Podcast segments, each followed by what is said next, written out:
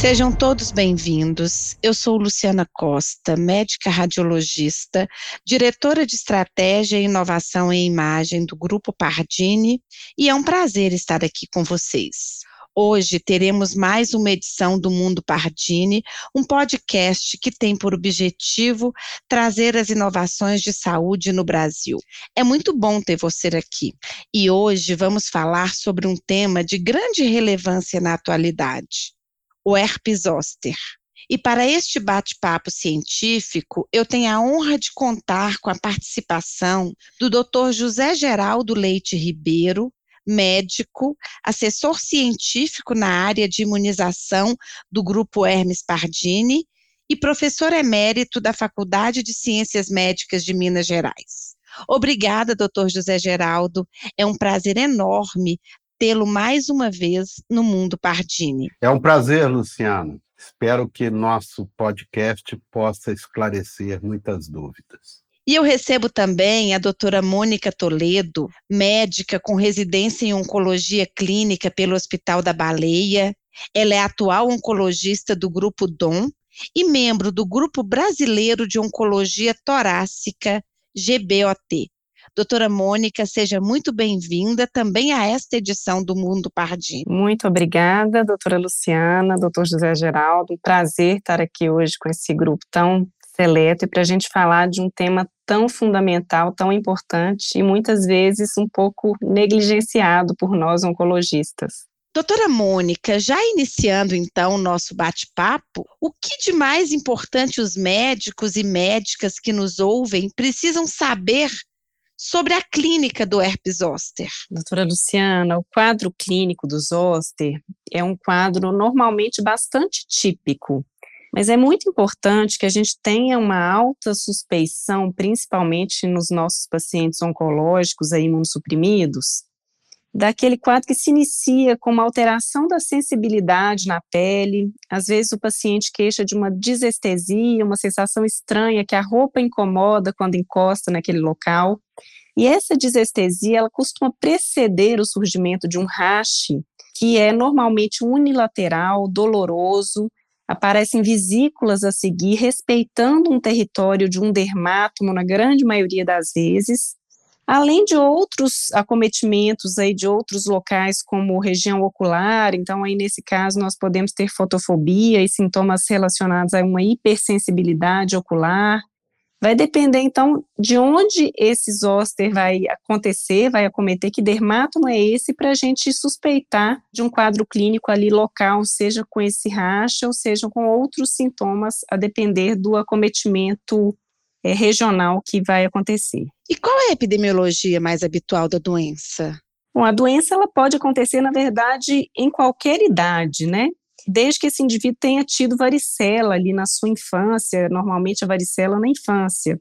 Lembrar que antigamente a gente não tinha vacina para esses casos, o doutor José Geral também vai falar um pouquinho sobre isso. Então, praticamente todos os indivíduos aí acima de 40 anos de idade vão ser susceptíveis ao herpes zoster, e ele vai acontecer normalmente numa faixa etária mais avançada, mais comum após os 60 anos de idade, e costuma ter uma, uma predileção aí por mulheres, né, de raça branca e pessoas que tiveram varicela muito jovens. Certo. E, doutor José Geraldo, quais são os grupos mais atingidos?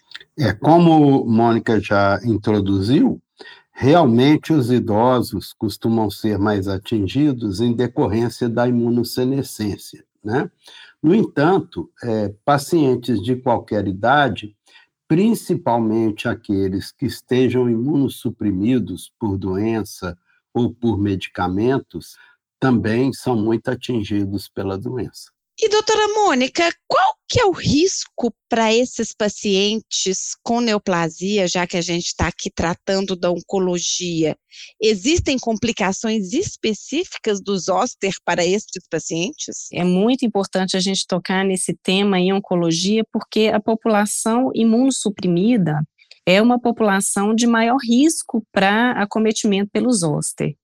E aí essa imunossupressão no paciente oncológico, ela se dá tanto pela neoplasia, que já traz uma característica de imunossupressão pela própria doença oncológica, quanto pelos tratamentos que nós costumamos usar, com quimioterapia, com radioterapia.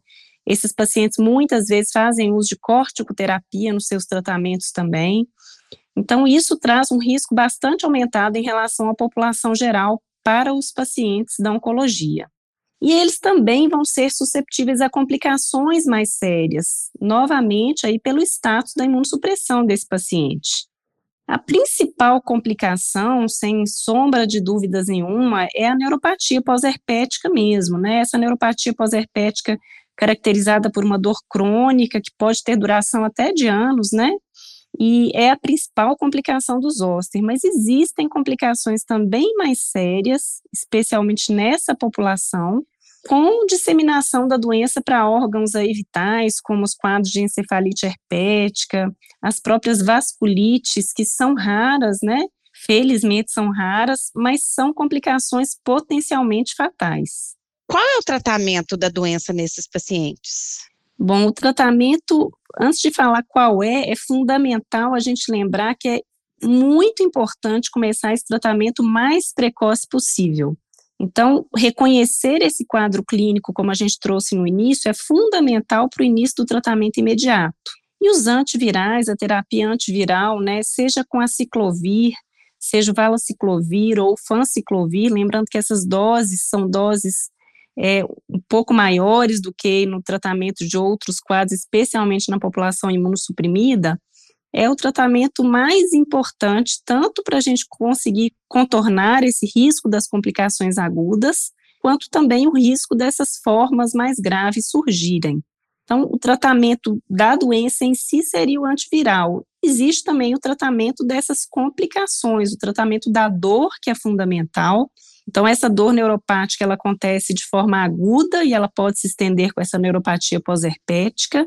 Então, o uso da pregabalina, de gabapentina, amitriptilina, às vezes a gente lança mão de opioides também, né, em pacientes que têm uma dor muito intensa, além da associação com os analgésicos comuns.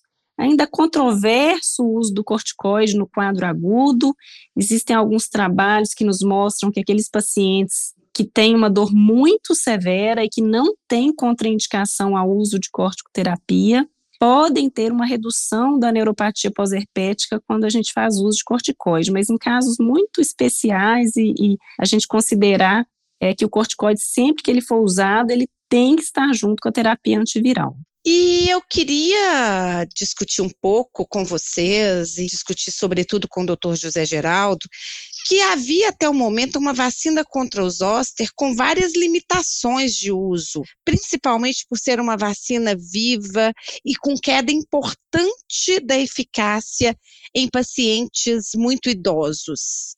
Atualmente existe uma nova vacina, doutor Geraldo, ela já está disponível em nosso meio e se sim, em qual idade, em quais faixas etárias ela pode ser aplicada? A chegada no Brasil da vacina inativada, né, o nome comercial de Shingrix, é, foi realmente um grande avanço. Ela não é uma vacina é, propriamente nova, porque já é utilizada há mais de cinco anos em países do hemisfério norte. Mas por ser uma vacina inativada, uma vacina morta, que tem apenas proteínas do vírus com um potente adjuvante, ela pode ser utilizada em pacientes imunossuprimidos.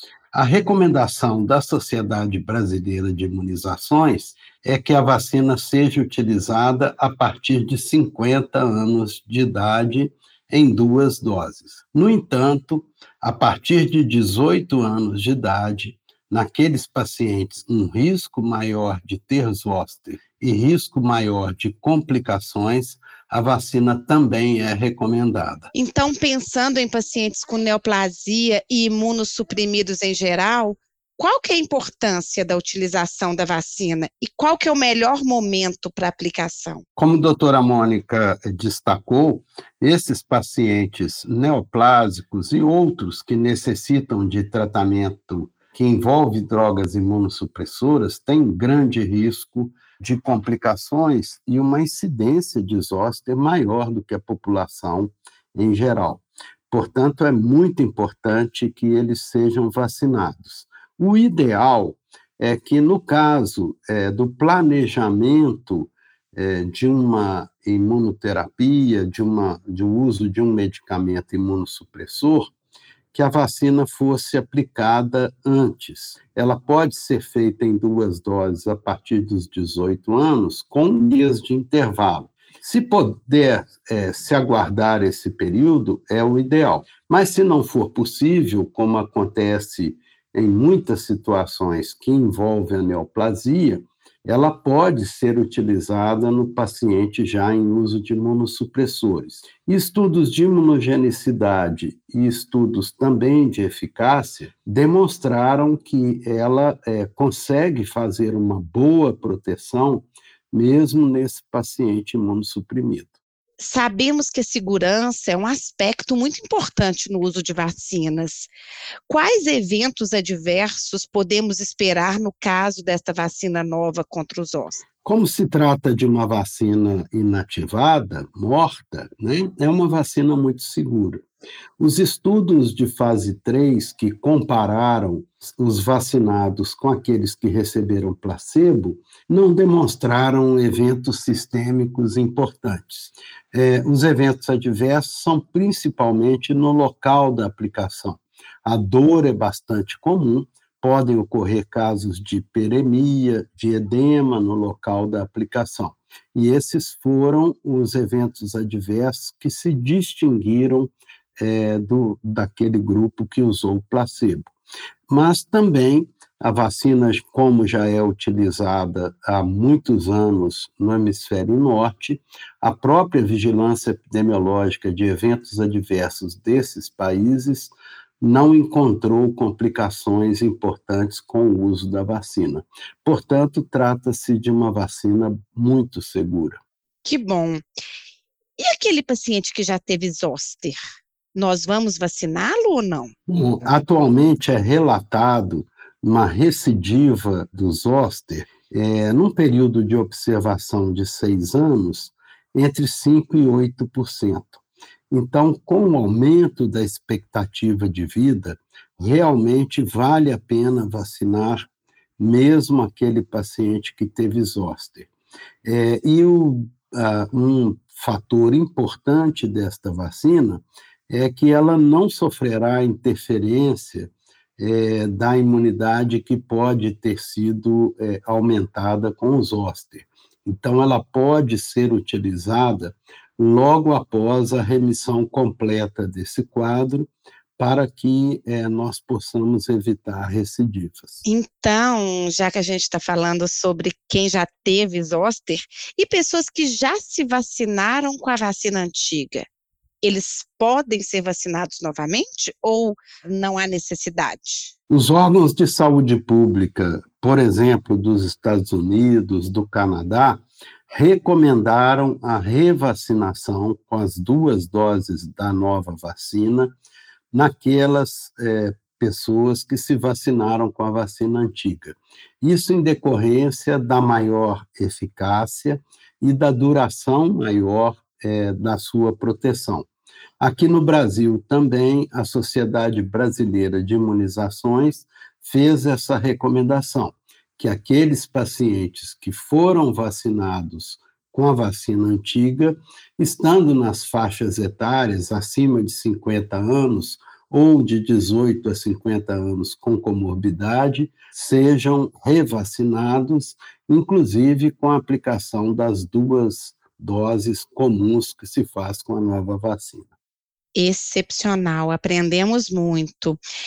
E então eu vou discutir um pouquinho com a Mônica, principalmente nos pacientes com neoplasia.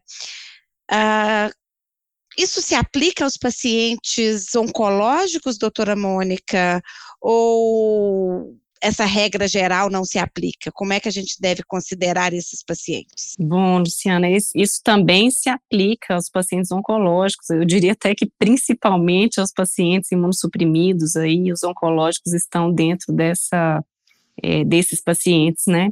Então, a vacina no paciente oncológico, eu queria deixar aqui até uma mensagem aos colegas oncologistas, né? A gente sabe que a nossa consulta oncológica realmente é uma consulta demandante, o paciente vem cheio de expectativas, e muitas vezes a gente não se lembra, de fato, de alertar o paciente para essa atualização do cartão vacinal. Então, isso deve ser feito assim na primeira consulta, se possível, até pelo motivo que o doutor José Geraldo expôs, né?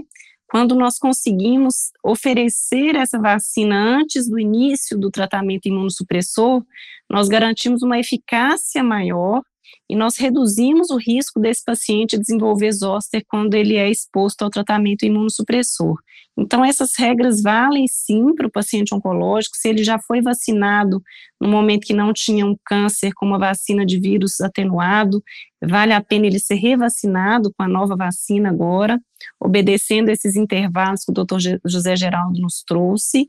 E é fundamental que a gente se lembre não só de vacina de zoster, né, doutor José Geraldo, mas de outras vacinas também, que devem ser oferecidas aí, recordadas a esse paciente, que deve ser encaminhado para vacinação, preferencialmente, quando possível, até mesmo antes do início do tratamento imunossupressor excepcional, aprendi muito com todas as informações aqui e queria agradecer em nome do Grupo Pardini ao doutor José Geraldo e à doutora Mônica pela participação. Solicito os comentários finais de cada um. É, foi um grande prazer participar, acho que informações muito relevantes, né? E reiterando o comentário da doutora Mônica, é, sempre avaliar a situação vacinal do paciente oncológico e contar com a equipe multidisciplinar que pode também ajudar o médico nessa tarefa. Muito obrigada pela participação nesse tema tão importante. Foi um prazer aprender um pouco aqui com o Dr. José Geraldo e realmente reforçar para os colegas oncologistas que o oncologista tem esse papel também muito fundamental nesse direcionamento do paciente para atualizar o cartão vacinal, como o doutor Geraldo disse, e a equipe multidisciplinar ajuda muito nesse, nessa nossa missão aí de conseguir fazer um, um atendimento de fato global ao paciente oncológico. Foi muito bom contar com vocês e eu estou certa que todas estas informações que discutimos aqui serão muito úteis para quem nos ouve. Até a próxima, pessoal!